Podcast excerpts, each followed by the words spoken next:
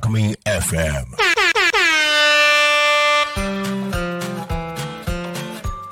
時刻は15時15分を迎えました。田舎を田舎らしく東香川ローカル開発団かっこかりパーソナリティの池田大輔です。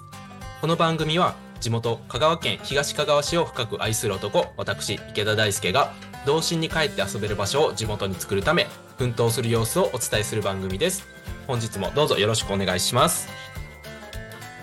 えっ、ー、と1月後半になってきましたがえっ、ー、とちょっとこのであの声を聞いて、えー、お分かりの通り少しですねちょっと喉を痛めてしまいまして、えー、5日ほどぐらい前にですね、え、朝起きるとすごく喉と鼻がカラカラになってましてあちょっとやばいなと思いました。僕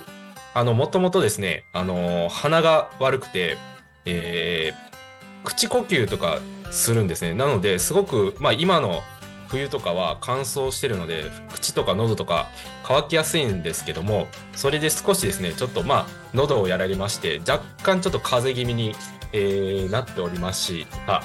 で、えー、最初のですね1日2日はまあちょっとまあ熱は出てないんですけど少しなんか関節が痛かったりとかですね風邪の諸症状があったので、えー、ちょっと市販の風邪薬を飲んでですねまあそれ自体は収まったんですけどもまだ若干ですねちょっと喉の方が、えー、少し枯れておりまして、えー、今日はちょっと聞きづらいかなと思うんですが、えー、一つ、えー、よろしくお願いいたします。えー、さてですね、えっと、先週からですね、ちょっと、あのー、僕のですね、まあ、この東香川にかける思いというのをですね、ちょっと改めて知っていただこうかと思いまして、えー、僕の生い立ちからちょっと説明を、えさせていただいておりました。で、えー、まあ先週はですね、僕はちょっとどういうところに生まれて、えー、まあ7人家族の最後の一人というか、えー、兄弟、えー、姉が二人いて、えー、僕が生まれましたよとか、まあ長男なのでちょっと、えー、まあ田舎ではなんかまああのやっと後継ぎができたみたいな感じで捉えられてですね、えー、まあちやほやされていたみたいな感じのことをお伝ええー、しました。で、えー、まあ次というか今週は、えー、まあその後というか、えー、少しですね、えー、成長した後のことについて、えー、お話ししたいなと思います。えー、僕ですねその、まあ、農家と、えー、父親が、えー、土木業をやっている兼業農家というところに生まれましてで、えーまあ、僕が気づいた頃というか、まあ、物心ついた頃ですね3歳ぐらいからでしょうか記憶があるのは。た頃はあの、父がですね、まあ、自営業なので、え、基本的に家家が、ま、会社というか、えー、家で出勤というか、まあ、そのまま家を出るイコール仕事に行くっていう感じなので、えー、まああの社員さんもいるので、えー、家に集まって倉庫でちょっと、えー、打ち合わせをしてから現場に出ると。で、えっ、ー、と、まあ、あの、気づいたらですね、僕も、あの、現場に、えー、いることが多かったです。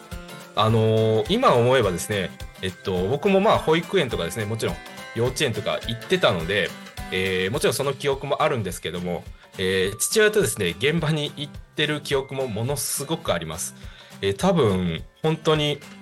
もう僕記憶があるのがもう現場か家かっていうぐらいの感じで えー、記憶がありまして、えー、当時はですね、まあ、同じ、えー、東香川市じゃなくて大内町という町単位だったんですけども、まあ、町内とか、まあ、今でいう市内なんですけども隣の町とかに、え、現場があっていろいろ、連れ回されておりました。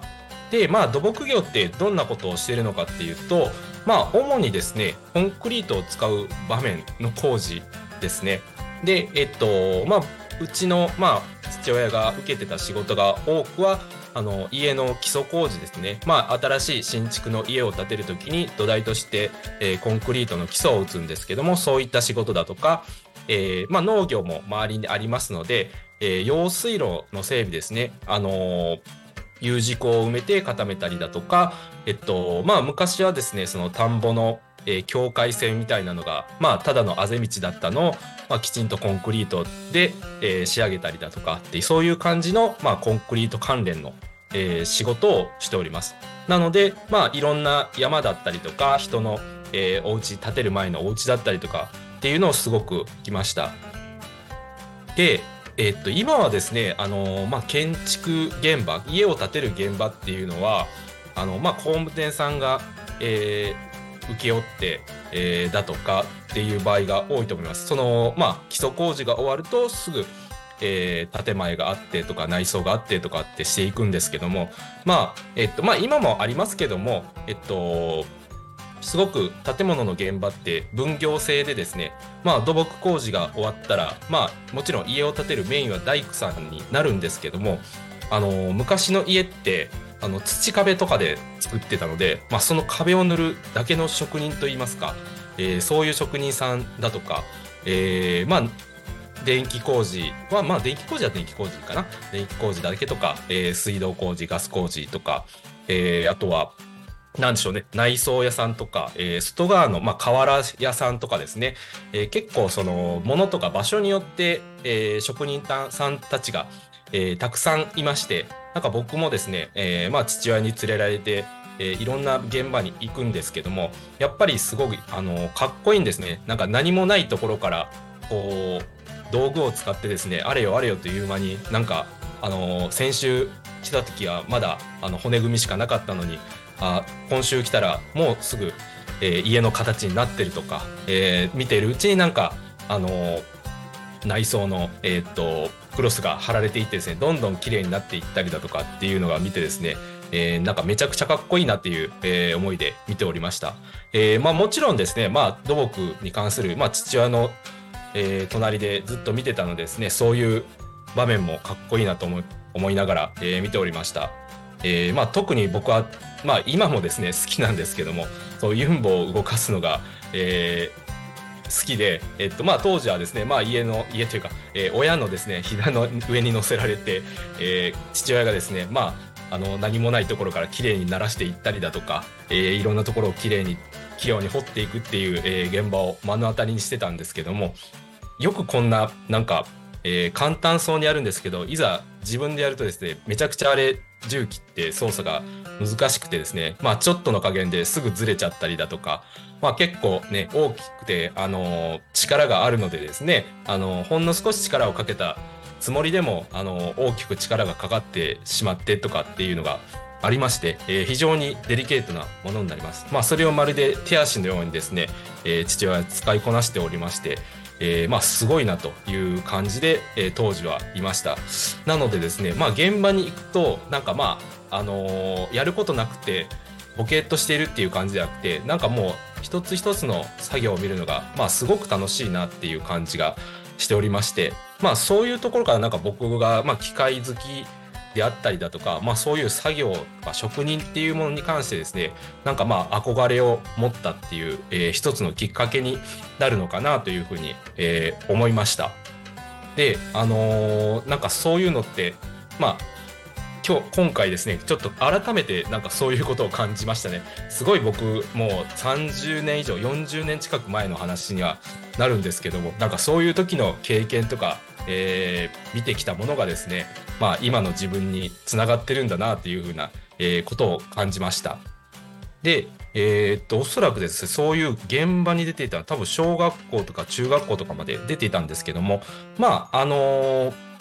小学校ぐらいからやっぱり、えー、授業の方が長くなりますので、まあ、その頃からは、えー、ちょっとずつ、えー、現場から離れるっていう表現も変ですけども、えー、まあ、あの学校の方が割合が大きくなってきたかなっていう、え、そんな、まあ、少年時代を過ごしております。え、今日はちょっとこの辺で、え、終わりにさせたいと思います。そろそろこの番組の終わりの時間が近づいてきました。この番組はリスラジ以外にも YouTube、Podcast、Apple、Spotify、Amazon Music、スタンド FM にて聞き逃し配信で楽しむことができます。ではまた来週この時間にお会いしましょう。田舎を田舎らしく東香川ローカル開発団かっこかりお相手は池田大輔でした。どうもありがとうございました。